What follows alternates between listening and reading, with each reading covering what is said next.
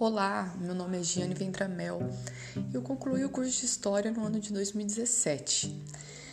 Do que vivenciei, eu levo, levo muito boas lembranças e muitos aprendizados. Aprendizados não apenas no sentido acadêmico, mas que fazem parte da minha vida, da Giane como pessoa. Por exemplo, eu aprendi a olhar as coisas por diferentes ângulos, por diferentes perspectivas. Eu aprendi que não existe verdade única nem absoluta.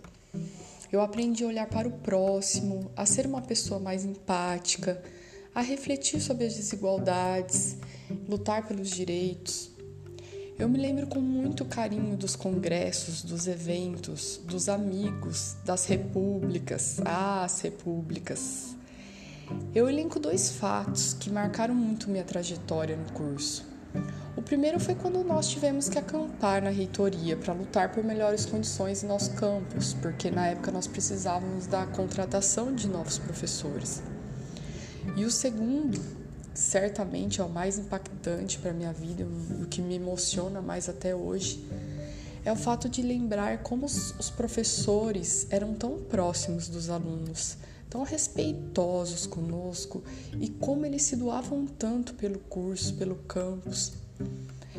Eu tenho um, um, uma historinha que eu gostaria de relatar, que já nos últimos meses do curso eu pedi ajuda para a professora Maria Selma para poder olhar um projeto que eu ia submeter para o programa de mestrado, que eu estava no processo seletivo. E no meio da correria, a professora pediu para que eu fosse na casa dela em um sábado. Quando eu cheguei lá, ela estava alimentando a sua filha, Anitta, ainda muito pequena, um bebê. E meias colheradas que ela dava para Anitta, ela ia comentando sobre o meu projeto fazendo as suas considerações. Era um sábado, dia de descanso, de cuidar da família. Ela não tinha obrigação nenhuma comigo. Mas ela tem muito amor pelo que ela faz e muito amor pelos seus alunos. E certamente eu me espelho nesses mestres que eu tive e como não ser apaixonada pela educação?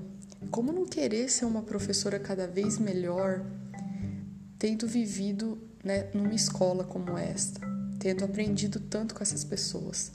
Então a eles eu devo minha eterna gratidão.